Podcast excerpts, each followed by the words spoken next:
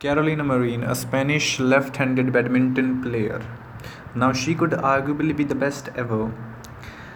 She has been number one before, like, she is the former number one, and she has always done phenomenal things on the court.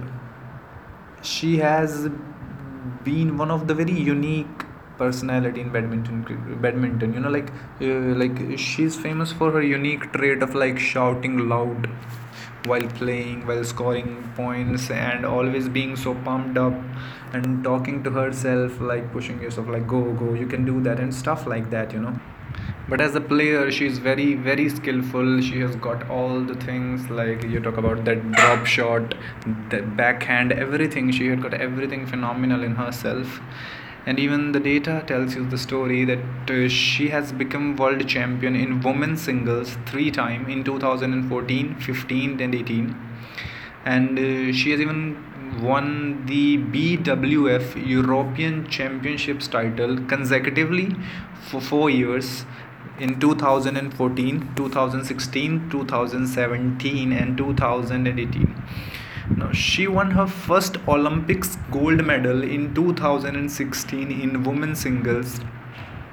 In 2016 against PV Sindhu at Rio Olympics. Now this this was the moment I think that probably took her a bit up.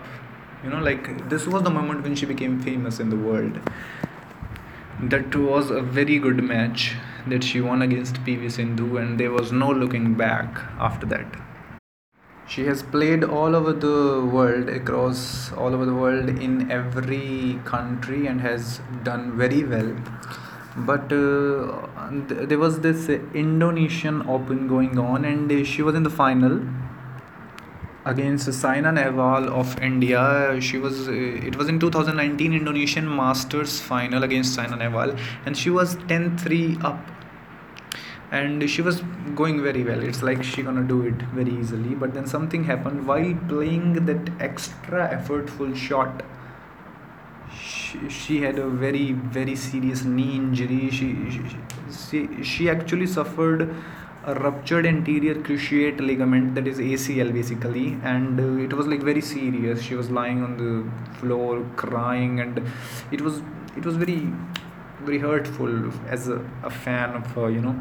And after that she has even she even has to go through the surgery and for like about eight months she wasn't anywhere near badminton. And we were like really missing her but many were like oh whether she will even come back or not. But soon after eight months she announced her arrival while playing in china open and like a very dramatic story. Very coming back after such a serious injury, she went straight away into the finals, which is a victory in itself. And final, she was against Tai Tzu Ying, one of the very talented players, and she has been beaten by Tai Tzu Ying in six consecutive matches before this match.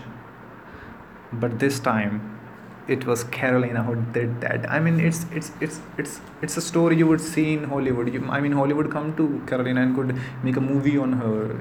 It was that sort of a story coming back from such a serious injury and doing stuff like this. So she's phenomenal.